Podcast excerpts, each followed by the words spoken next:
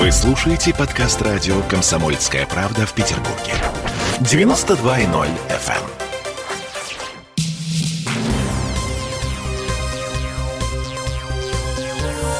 Темы дня.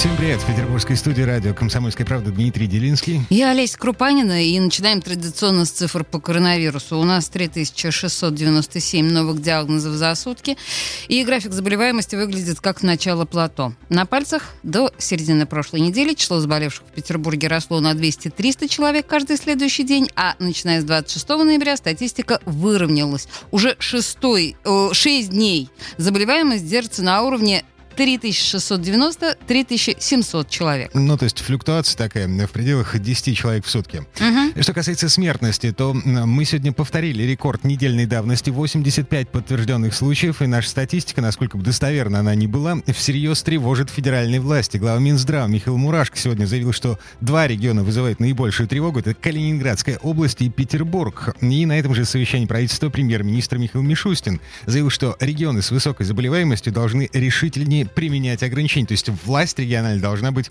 решительнее. Ну и вот ответа Смольного, собственно, говорит губернатор Александр Беглов. Я бы хотел бы обратиться и к жителям города, и к бизнесу. Мы делаем все возможное, чтобы бизнес не останавливался, чтобы он продолжал работать. Но важно, чтобы соблюдали правила. Мы можем жить в этих условиях. Мы уже давно должны научиться жить в этих непростых условиях. Нужно соблюдать элементарные правила. Те, которые требует Роспотребнадзор. Маски, перчатки, дистанция и многое-многое другое. Но это стихия, это же не просто так. Это вот, э, кто-то один или 10 или 20 человек, или те врачи, которые сегодня э, работают в Санкт-Петербурге, а если на них в 10, 20, 30 раз возрастают нагрузки, не в состоянии с этим справиться. Врачи тоже устают. И поэтому особенно то, что касается концертной деятельности, театральной деятельности. Что, сложно соблюдать правила, что ли? Да не сложно. Надо в, в крайнем случае, кто не соблюдает, просто останавливать концерт или какое-то мероприятие. Вот я хотел бы обратить внимание на театры, которые, наши классические театры. Там удается наладить этот, э, эти, соблюдение этих правил. На концерты, смотрите, что творится. Ну что, завтра все концерты будем закрывать. Послезавтра вообще все закроем. Койки и врачи не бесконечны. Здесь выбор. Либо маска, перчатки, дистанция, либо тогда все сидим дома. Чудес не бывает. Я предлагаю зафиксировать эту мысль в голове. О том, что чудес не бывает и койки не бесконечные. Для справки, количество свободных мест в коронавирусных стационарах на сегодня сократилось до 6%. И город в экстренном порядке вводит новые мощности.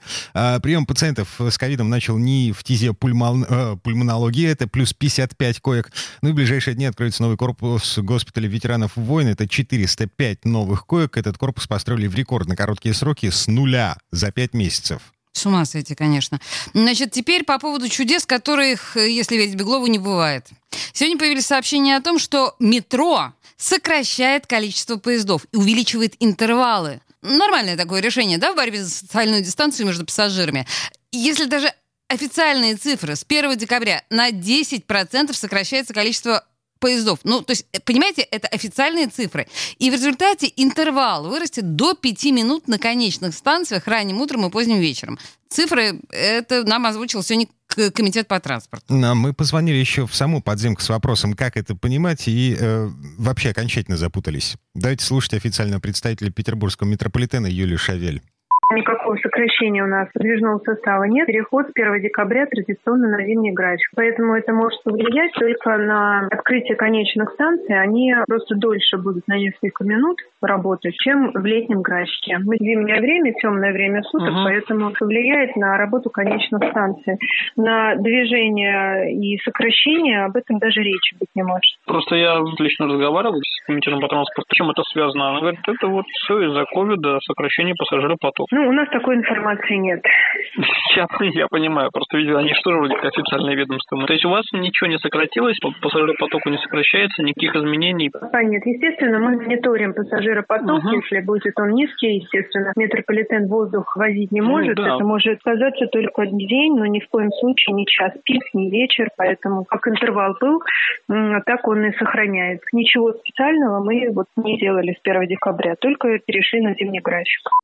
Дурдом какой-то. Я еще раз Вообще напомню. А, ком- Комитет по транспорту а, считает, что метрополитен с 1 декабря сокращает количество поездов на 10%. Да, это Комитет по транспорту, да. захватывающая информация. А, есть- да, а в, в подземке говорят, ничего подобного, а, мы переходим на зимний график работы метро. А что такое зимний график работы в метро? Вот я вообще не понимаю. Она говорит, что поймите, да, вот просто вслушайтесь, на несколько минут будут дольше работать конечные станции. Нахрена? Зачем? Потому что э, зимнее время, потому что темные сутки. Это серьезно? Ну, логично? Ам, Я слышал, что у пригородных электричек есть летнее и зимнее расписание, потому что дачники. Так это как-то, да, можно объяснить. Вот чтобы городской транспорт работал по зимнему расписанию. Класс. А, слушайте, на, на самом деле, я не знаю, напишите нам куда-нибудь, что вы думаете об этом, потому что у меня не хватает слов.